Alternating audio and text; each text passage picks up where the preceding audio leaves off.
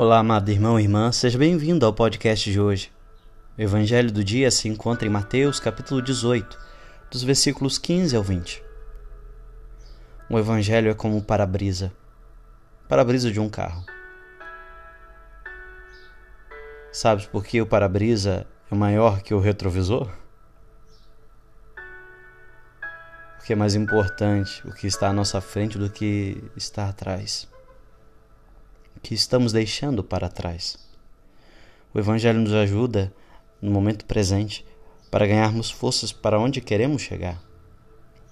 Nessa leitura de hoje, temos duas perícopes, temas distintos: a correção fraterna e a oração em comum. Por que este texto é tão importante para a nossa meditação e reflexão?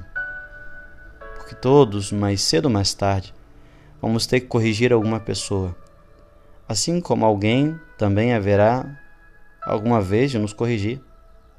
A correção é a parte fundamental da vida cristã e de toda a sociedade. Através do profeta Ezequiel, mencionado hoje na primeira leitura, o Senhor diz-nos que devemos ser como sentinelas perante nossos irmãos para os avisar dos possíveis perigos que podem correr. Não podemos ficar indiferentes perante o mal. Esta atenção e correção é de tal forma importante que, se não cumprirmos, diz o Senhor, ficaremos responsáveis pelas desgraças terrenas e eternas dos outros. Eu pedir-te-ei contas da sua morte, diz a palavra. Como seres humanos, vamos cometer muitos erros, mas queremos crescer, sair dos erros o problema da correção fraterna é que muitas vezes não sabemos como fazê-lo. É preciso humildade, é preciso paciência. O dia de hoje vivemos numa cultura, no conflito de quem tem a razão, e usamos os meios de comunicação para expor de maneira pública o descontentamento com uma pessoa ou outra. Essas práticas não são para ajudar a pessoa, mas para dar publicidade às suas falhas. Jesus nos dá como três momentos para corrigir as pessoas. O exemplo de Jesus. Qual é a intenção que nutrimos para corrigir alguém? E demonstrar que estava com razão não é ser cristão. Demonstrar que está correto e o outro não também não é ser cristão. Mostrar que a outra pessoa vive mal, estava equivocada, tampouco é cristão.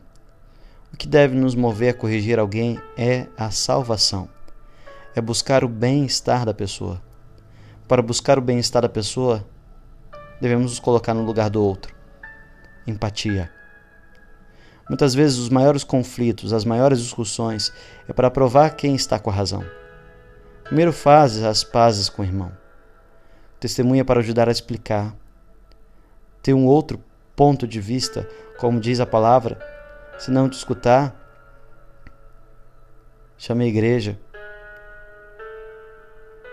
Talvez seja esse o momento de recordar que há uma obra de misericórdia espiritual que acolhe em si a boa nova da correção a um irmão. Instruir, aconselhar, confortar são as obras de misericórdia espiritual, como também perdoar e suportar com paciência. Aconselhar. Aí se encontra, portanto, a correção fraterna entre as obras de misericórdia.